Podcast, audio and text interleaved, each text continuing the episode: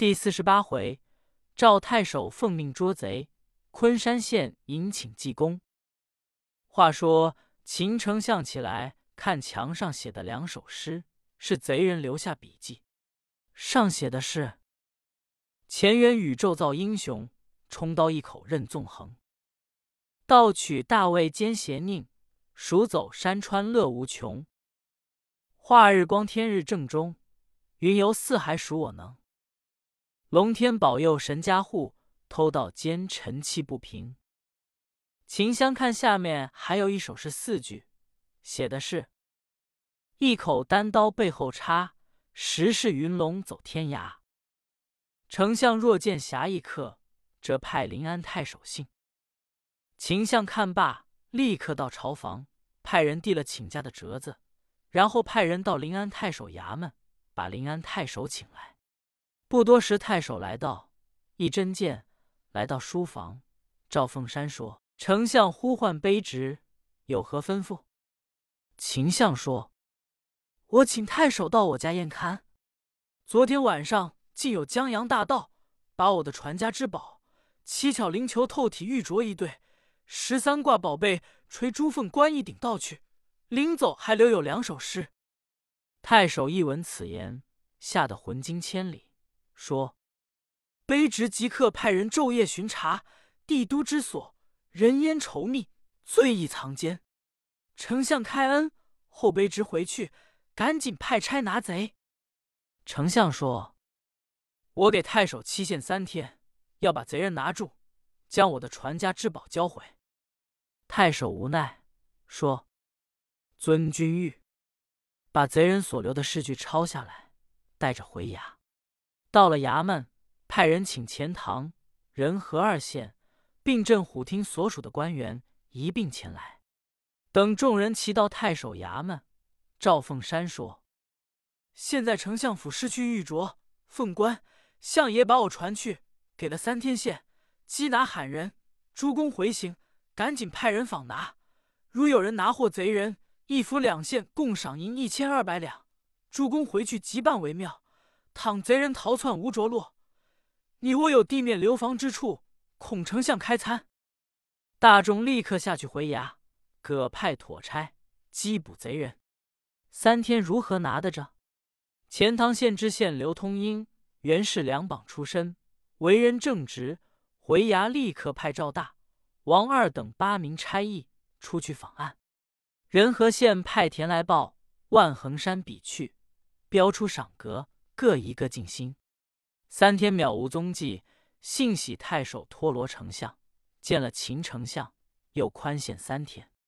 又过了三日，并未见贼的踪影。仁和县又求金银殿帅，转求秦相，再宽限三天。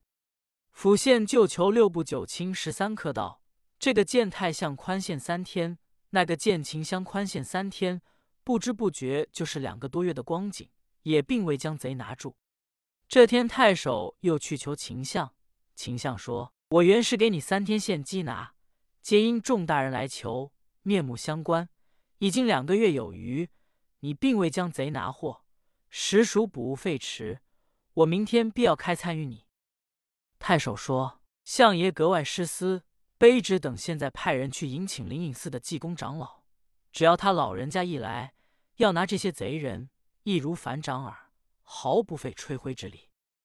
秦相说：“你提的就是本阁的替僧祭颠和尚，我正然想念他。他现在哪里？”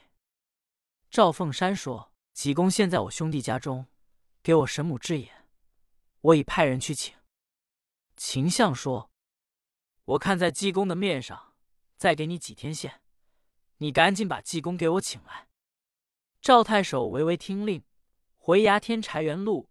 杜振英带上盘费，够奔昆山去请济公。这天，二人到了昆山赵凤鸣的门首，叫家人通禀进去。济公正在书房同赵凤鸣谈话。家人进来一回禀，现有临安太守衙门的班头柴元禄、杜振英二人求见。济公说：“叫他们进来。”家人带领两位班头来到书房。柴元禄。杜振英先给济公行礼，然后给二员外行礼。行完了礼，站在一旁，就把临安之事从头至尾一说。济公听罢，说：“这件事我和尚得管。”当时就在二员外跟前告辞。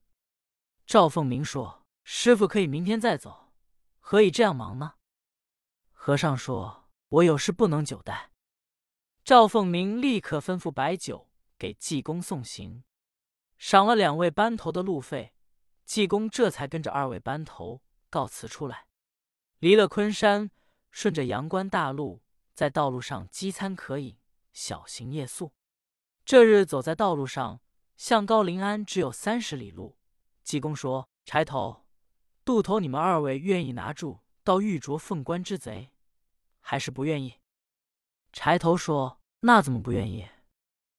济公说：“你们两个人要拿到凤冠玉镯的贼。”赶紧走到钱塘关的外门洞里头，里门洞外头站着一个穿青衣的人，你两个人过去就揪，把他拿住就是贼人。到衙门灵府县一千二百两银子赏格。两个人说：“我二人就此前往。”心中甚为喜悦，以为是一趟美差，紧紧往前走。赶到钱塘关门洞一看，果然有一个穿青衣的人在那里站着，两眼发直。直往东瞧，杜振英一看，喜出望外，说：“柴大哥，你我活该成功，把差事的这到衙门领了赏，我们三人均分。”说着话，来至切近，掏出锁链，哗啦一抖，把那人锁上。杜振英说：“朋友，这场官司你打了吧？你做的事，你还不知道吗？”那人大吃一惊，回头说：“二位为什么锁我？谁把我告下来了？”杜振英、柴元禄二人一看，认识这人是钱塘门里探厂子掌柜的。柴头、杜头一愣，那人说：“二位公差为什么锁我？”柴杜二位活还没出来，这时和尚赶到，和尚说：“二位拿住了吗？”柴头说。你说叫我们拿穿玉衣的，就是此人。那人说：“和尚为什么拿我？”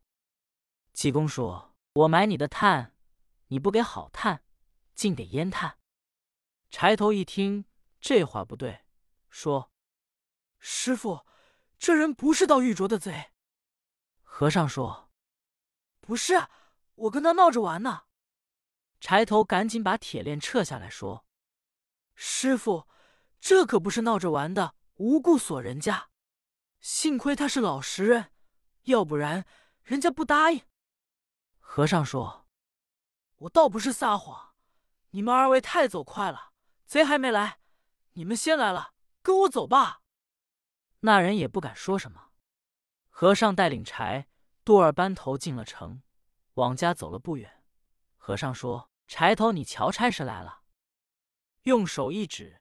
柴头是酒官办案的人，抬头一看，见对面来了一人，两只眼东瞧西望，手中拿着包裹。柴头看此人有些形迹可疑，二人迎上去说：“朋友，你别走了，你的事犯了。”那人一听，拔头就往南胡同跑，柴、杜二位随后就追。这个人脚底下甚快，二人追进这条胡同，一直往南。和尚也后面跟着追，那人跑出南口，往东一拐，就往北进了两条胡同。柴头、渡头紧追贼人，跑出北口，应该往东，他又往西跑，贼人岂非致灾？复又进了头条胡同，焉想到和尚在那里等着，用手一指说：“奸贼哪跑！”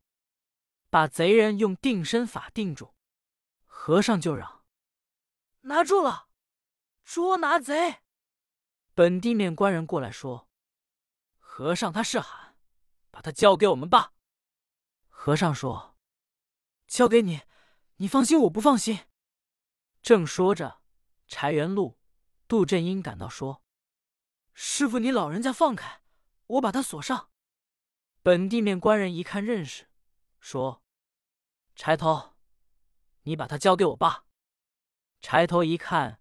是本地面官人，可不知姓什么。柴头说：“你姓什么？”那人说：“我姓怀，我们伙计姓艾，我叫怀条，他叫艾叶。”柴头说：“你们两个人帮着送到秦相府吧。到了相府，把贼交给相爷，听候发落。”二人答应，同着济公押着贼人来到相府门首。相府当差人等都认得济公，众人赶过行礼，到里面回真相爷。